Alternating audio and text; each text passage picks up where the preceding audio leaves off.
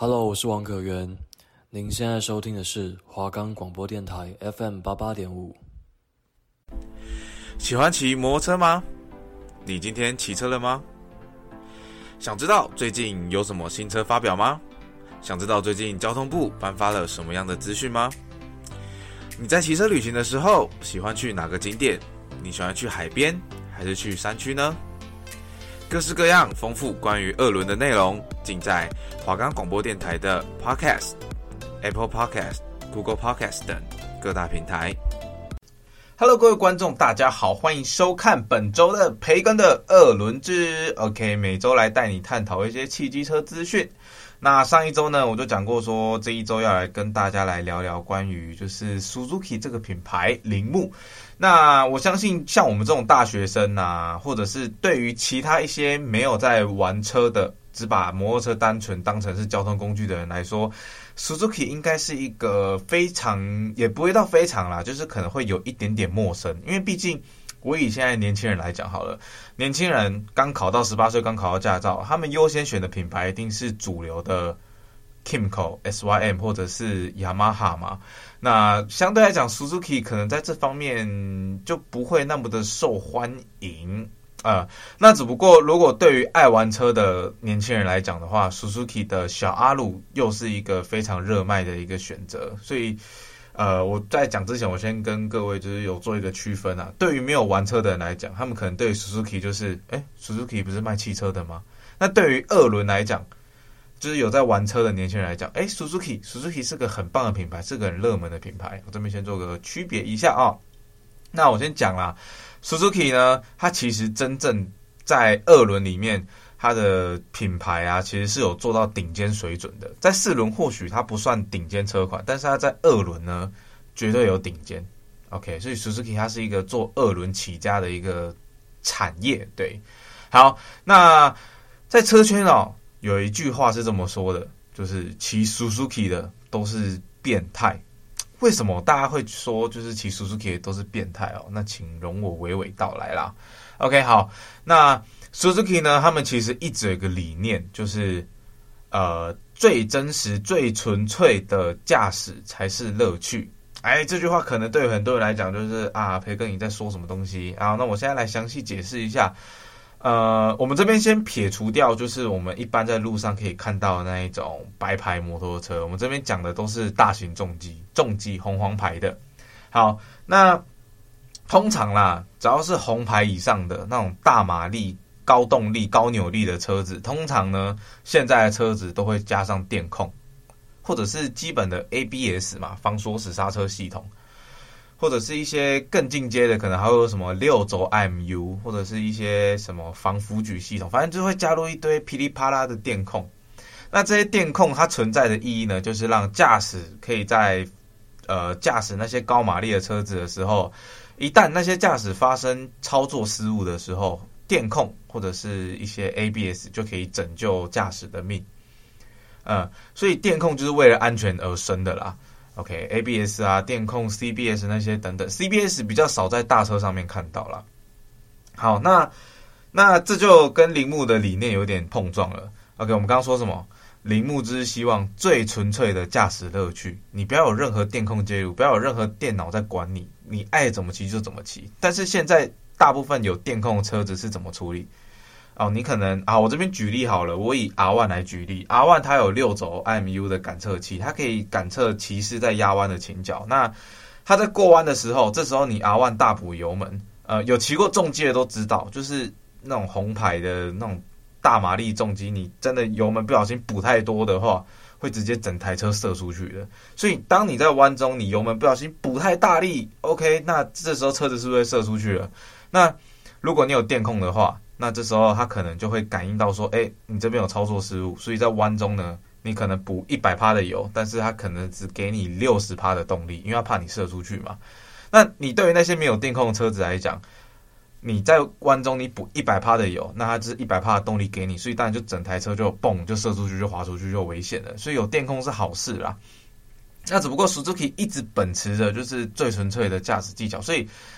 我记得好像在前几年，他们招牌的阿鲁一千才开始加上电控 OK，在那之前的阿鲁一千全部都没有电控。OK，所以说为什么骑铃木的都是变态？因为铃木的车都没有什么电控，然后车子的性能又非常的暴力，所以能驾驶这种怪物的人，通常驾车技巧都是非常的好，非常的优。而且据说啊，现在的阿鲁六百都还没有加上 ABS 标配这个东西啊！我想说，哇嘞嘞，连这种六百级距这种比较高马力的车子都没有放 ABS，真的是太夸张了。那让铃木真的就是觉得，就是他得到变态这个称号呢，有两种车款呐，一种就是阿鲁一千，这我这边指阿鲁一千是旧版的，不是现在新的那个满满电控阿鲁一千，是旧版的阿鲁一千。尤其是 K 五 K 六哦，这两代特别有名。这两代就是整个就是有一个坏名字叫做“寡妇制造机”，因为真的马力太大，然后又没有电控，然后什么保护措施都没有，所以很多人那时候就啊这样吹吹吹油门吹到一半，然后就失误，然后就挂掉了。甚至连 K 五连标配滑动式离合器都没有，所以就哇太夸张了。那另一台就是培根，我在第一期节目里面第一集有讲到的海亚普萨 GSX R，OK 一三零零，我讲错了啦啊应该是在一三零零后面，好随便，反正这台准也是 Suzuki 的经典车之一。那只不过准我这里就讲过了，所以我今天就没有要特别讲准了。我今天要把焦点放在 K 五 K 六，就是我们的 GS GSX 一千 R。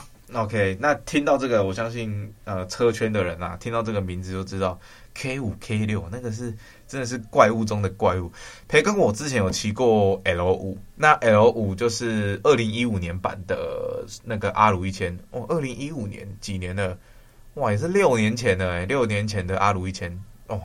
我跟你讲，我那时候骑也是没有电控，然后没有滑离合。然后没有 ABS，更不用说进档快排了，什么都没有。然后阿鲁一千给我的印象就是，这台车真的很暴力。你只要大概吹油，你在吹到五千转的时候，整台车感觉，不要说吹油，你放离合器，离合器离合点它接上那一刹那，整台车就冲了，就大概二十几了。就呃二十几可能很慢，但是你是放离合器，它是瞬间从零冲到二十几，所以很恐怖。那台车真的很恐怖。然后我又大力补油。我那时候在快速道路上面，我稍微大力补油，就啊，我整台车五千转的时候就超级有力，是超级有力哦，是真的整台车。我怎么形容？呃，我用一个方式形容好了，你人被车子已经扯到前面了，但是你的灵魂还在后面的那种感觉，你知道吗？整台车一直拼命的噼啪，像疯狗一样，一直啊啊啊，一直要把你这样，呜，整个整台车拉走。所以我就说阿鲁一千。我不敢油门灌底耶，那台车真的太可怕了，而且油门这样轻轻轻轻这样子拨一下，然后就已经哦，它怎么已经一百了？超暴力的阿鲁一千真的超暴力的，所以嗯，我这边要跟各位就是有一些建言啦，培根我就是对于挡车就是有一定的熟识度，那也有去考重机驾照，所以呃，奉劝各位，当你有一定的驾车经验之后，你再去挑战那一种没有电控的大马力车子。真的太可怕了，就是哇，那时候整台车，我很怕它举头，你知道吗？我很怕前轮就误打误撞就整个浮起来了。所以，我骑过 L 五，我就觉得说，你这么大 CC 数、这么大马力的车子，完全没有任何电控去救你的时候，真的，一旦出事，哦，那真的是会整个失控的，真的很可怕。所以，我就更难想象 K 五、K 六到底是什么样的一个存在。呃，我这边跟大家稍微聊一下啦。K 五、K 六啊，这个 K 代表是它的年份代号的意思。K one 就是二零零一年，K two 就是二零零二年。那 K 五、K 六就是分别是二零零五年跟二零零六年。那培根刚刚骑的 L 五就是一五年，OK？K 五、K 六、K 七、K 八、K 九、K 九，二零零九年。到二零一零年的时候，Suzuki 就把 K 的代号转换成 L，所以 L one 就是二零一零，L two 二零一二，L three 二零一三。OK，所以 L 五二零一五这个就是这样子来的啊。我这边随便跟大家稍微讲解一下。反正我觉得阿鲁一千真的是一个非常恐怖的一个存在啦。那爽度一定是有的，因为你从放离合器到吹油、吹油到大吹油的时候，我跟你讲，它真的是无时无刻。要给你完美的动力，你跟我说这台车，这台车动力到底多大多多少，我真的不知道，探不到。台湾太少有路可以探它的最最最稳速线的。基本上啊，公升级仿赛一千 CC 的，不管是街车或是仿赛，撇除掉哈雷那种很大很大很笨重的美式机车，你只要是那种仿赛啦、街车运动比较运动型的车款，马摩托车 CC 数有到一千的，通常它的尾数一定是两百五到三百之间。那阿鲁一千这不用讲，它的尾数一定是三百，而且是随便吹都吹到三百。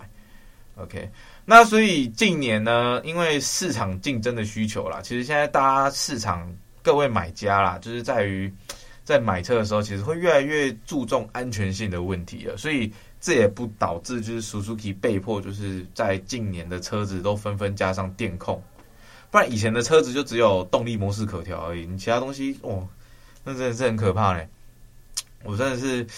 可是我还蛮想再骑一次的，因为我觉得老车其实有老车的，就是呃魅力。对，对我刚刚想了一段时间，对，就是魅力这个是这是最适合形容的，因为因为老车没有电控，你油补多少它就给你多少，那个油门哇，那真的是那个瞬间出力，就是我用恐怖来形容了，那个瞬间出力。那我骑过一些比较新时代的公升级防晒，像 Kawasaki 的 DX10 啊，它我觉得 Kawasaki 的 DX10 啊，它有个缺点，它的前比比较比较小嘛，我也不知道，反正它的前面啊比较慢啊，就是比较闷，感觉没什么力。但 DX10 啊，它一旦到大概八千还是一万转，那个 range 我有点忘记了，因为我很久没骑了。但那个 range 的时候，它一口气喷两百匹出来。哦，那是啊，也是一台蛮恐怖的存在啦。但它前期是太闷了，我觉得没有到阿鲁一千那么那么夸张啦。对啊，没有那么夸张。好了，那节目的最后十分钟呢，我想跟各位来聊一下台湾的 Suzuki。好了，其实不管不分国内外都一样，但是我想要特别讲一下台湾的，就是代理的那个贩售 Suzuki 的一些好话。OK，我要来就是鼓掌。为什么我要来讲他的好话？因为其实我这几这几年啊，我这样观察车圈下来，我发现就是，呃，其实 Suzuki 它是一个非常有上 用上进心，也是有点奇怪，也就是我觉得 Suzuki 它是真的有用心，想要在台湾创造自己的生态链的。我们从最小 CC 数的什么小阿鲁啦、街鲁啦、SF 二五零啊，那些我们都可以看，我们都可以知道说。Suzuki 它是真的有心要去经营台湾这一块地的。你像雅马哈好了，雅马哈它的挡车没有出白牌轻档，然后有出啦，但是台湾没有引进。Honda 也是啊，Honda 你在台湾的本田，你也是只能买到大 CC 数的车子，所以在台湾你要买轻档的话，基本上还是只能玩水货。所以我就觉得说有点可惜啦，这个生态这样搞成这样，我觉得有点可惜。那我是。这点 Suzuki 这里就没有。我发现 Suzuki 它不管在任何的 CC 数、任何的级距、红牌、黄牌、白牌，都有出非常多的车子。嗯，这点跟 Kawasaki 很像，只不过 Kawasaki 呃有一个比较致命的点，就是它没有出，就是它没有进白牌的车子啊。我觉得有点有点可惜啊。Kawasaki 那 Kawasaki 跟 Suzuki 这两个品牌，是我觉得在台湾最就是他们最有心要去就是喊去引进一些。比较战斗的车子，你像本田呐、啊，就已经没有引进 CBR 一千 WR 了，因为真的就卖不好。我觉得现在本田它的一些台本，它的一些市场取向，不要说台本，我觉得全世界的本田，本田这间日本大公司，他们现在的取向就是，呃，比较会比较注重那个比较多元的顾客需求，像那一种比较战斗、比较仿赛的车子，可能就会比较少出啦。那当然，本田。之前出了一台非常变态的一千 Triple R 啦，那一千 Triple R 那个我没话讲嘛，但他们真正还是把主力放在就是市场需求比较大的车子，例如说 ADV，例如说旅行用的车子，例如说街车。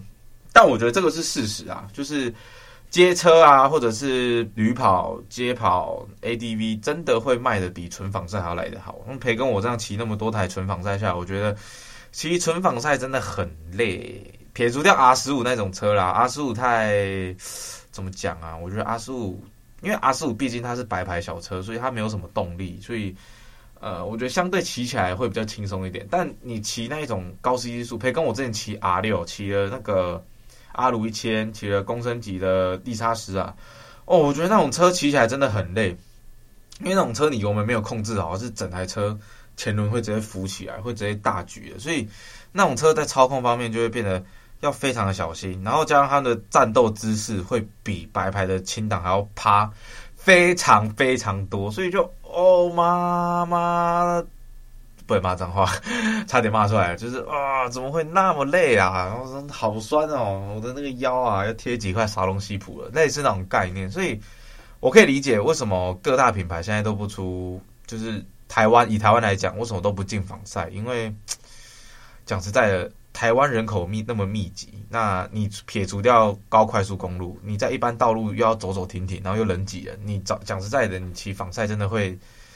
呃，负担很大啦。你像国外那种土地很大，那你骑防晒带没差啊。你趴多久，大力这样油门灌下去，飙个一两百这样子，去弥补那个 那个就是腰的那个遗憾嘛。那台湾不是啊，要走又要停，又要走又要停，那个腰真的会断掉。我真的觉得啊，台湾台湾的玩车环境真的不是很好，只有快速道路才可以。没有啦，我这边奉劝各位啊，高快速道路真的不要飙车，嗯。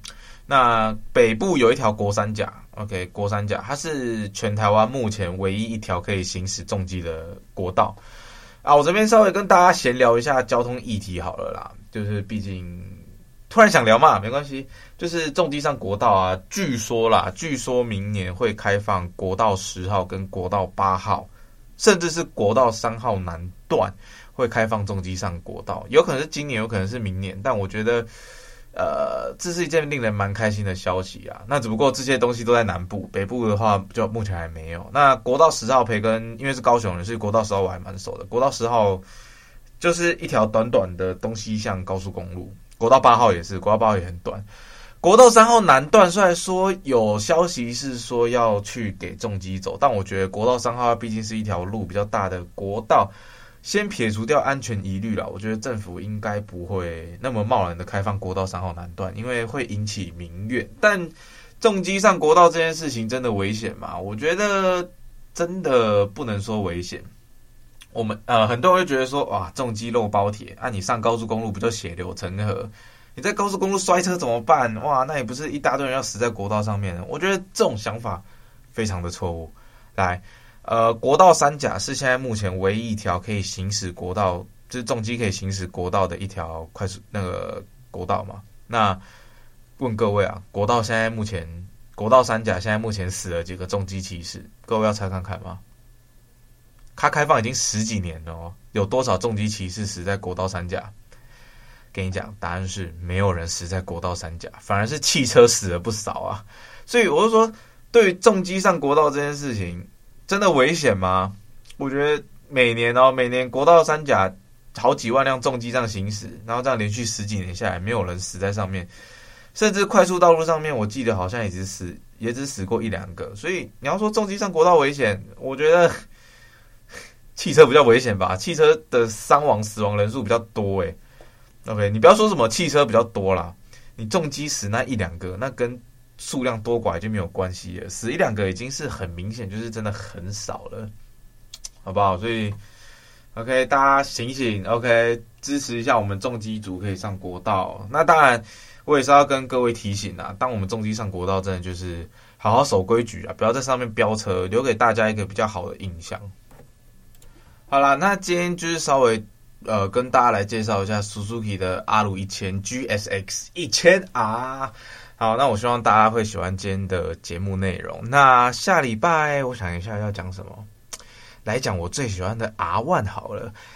啊，培根我其实 R1 就是雅马哈的一千 CC 的防晒，公升级防晒啊。培根我有一点小遗憾，就是我骑了那么多台红黄牌，骑了那么就是考到了重机驾照，唯一的遗憾就是。还没有骑过我们传说中的阿万呐，好想骑阿万呐，但我又想要骑 Suzuki 啊，这两台车我到底要先从哪一台开始租好呢？好啦，没有啦，那呃下礼拜我来跟大家来好好的谈谈 R1 的部分。只不过 R1 因为我没有骑过，所以我就只能只能上网找一些资料，让大家去稍微去想象一下那个是什么感觉啦，还有一些技术方面的介绍。R1 的话，可能就更多东西可以介绍了，因为它真的改革换代很多次啊。阿鲁以前也是啊，只不过 R1 比较熟，所以没有错，就来那个。那接下来三月底啊，接下来下礼拜三月二十几号，MotoGP 的首战就要开打了。MotoGP 就是摩托车的那个赛车赛事。那二零二一年的 MotoGP 赛事，培根我尽可能的去跟各位观众去做分享啊，因为我们的那个 Fox 啊，它在台湾已经关了，所以。我们就没有办法看到中文转播的 MotoGP，我觉得啊，好可惜哦，我想看 GP 呀、啊。好，那我有机会的话，就来跟各位聊聊二零二一年的 MotoGP 赛事的一些，我不会做分析，但我会做观看后的心得。嗯，虽然说不会即时性的，但没关系嘛，我们就当饭后闲聊嘛，慢慢聊。所以下礼拜主要就是会讲 Honda，OK，主要就是会讲 Honda。跟 R One OK，我决定也来讲一下 Honda，Honda 它的呃一千 Triple R 嘛，CBR 一千 Triple R，培根我也是，哎，也是颇有兴趣的，想骑看看。Honda 其实这台车对我来讲也算是一台就是颇有感触的一台车，因为毕竟我人生第一次骑大型重机就是 Honda，人生第一次学挡车也是 Honda，也是用 Honda 的车学，所以。呃 Honda 对我来讲就是一个密不可分的一个品牌，但要说没有缘分吗？就是我自己本身我最喜欢的车却不是 Honda，嗯，真的，这个真的是命运的安排。我觉得 Honda 车太中规中矩了，我不会说轰达多么的好，但我也不会说轰达多么的不好，因为 Honda 它就是一个综合实力很强的一个品牌。它的车或许没有铃木来的变态，或许没有 Kawasaki 来的那么刚，或许没有 KTM 扭力来的那么大，或许没有 Yamaha 设计的那么就是前卫，没有 MV 设计的那么像艺术品。但我觉得 Honda 它是一个综合实力很强的一个品厂牌啦，不管是车子设计啦、动力可调性啊，或者是一些性能，我觉得 Honda 都是一个。呃，不会赢过别人，但是也不会输别人，甚至是在综合实力方面，综合满分高过于其他厂牌的一个品牌。你要我说，Honda 哪一点吸引我？我真的说不出来，但我就是不知道为什么，我就是很喜欢 Honda 这个品牌，它就是一个这么奇特的存在。好。那今天的节目也都也都到尾声了，那下集预告我也都交代的差不多了。那最后想要再跟大家提醒一下各位啦，我们最近有最近车圈看到有蛮多就是呃山上的猴子们，好，我也不要叫他们猴子们，反正就是一些经验比较不足的小朋友，在不管是北宜公路啦、阳金台七都有陆陆续续发生摔车事件，甚至是。有人因此就走掉，尤其是一三九哦，一三九最近摔得很惨，然后那个警方一直疯狂取缔，我觉得越来越没有意义。反正我要讲的就是，呃，你各位啊，就是骑车的时候真的是量力而为，尤其是在山路的时候，很多人就是看到追焦手就会啊，追焦手我要留一张漂亮的照片回去，然后就故意把那个压车压得很低啊，甚至是超出自己能力所为的一些驾车驾车举动。我觉得这个都不好啦，你真的出事情了，你追焦照不能跟你一起带上天堂啊！你就你不要拍一拍就会变遗照，所以我真的是奉劝各位，尤其是十八岁刚领牌的一些新手级驾驶，或者是刚学挡车、刚刚骑重机的一些新手机驾驶，真的。量骑车这种事情就是量力而为，你不要为了照片，不要为了就是获得朋友的一个夸奖或称赞，你就去做出超出自己能力所为的事情。我觉得你要飙，你要压车，你要耍帅，你要竞速，你要飙一两百，那请去赛车场。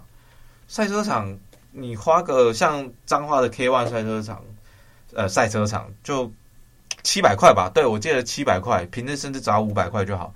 你那么便宜，然后。环境又安全，随便你飙，随便你压，你摔车了还不会比较不会死掉。你山路那种地方，不确定因素那么大，有人逆向超车，有落石，有路上有积水，然后有人就是怎样怎样怎样，三宝一堆。你与其在那么危险的环境下面做竞速的行为，你还不如就是，OK，把这份运气留给赛车场。你去赛车场再去做一些竞速行为。虽然说培根我偶尔也会在山路小配一下，但是。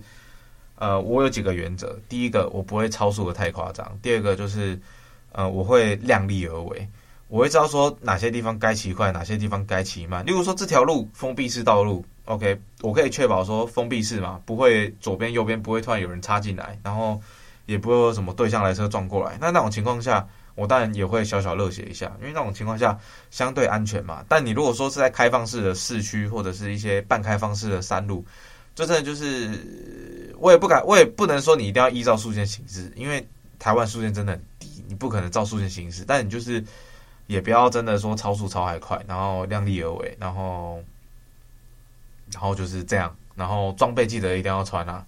我看很多山上的人，山上的猴子，OK 就。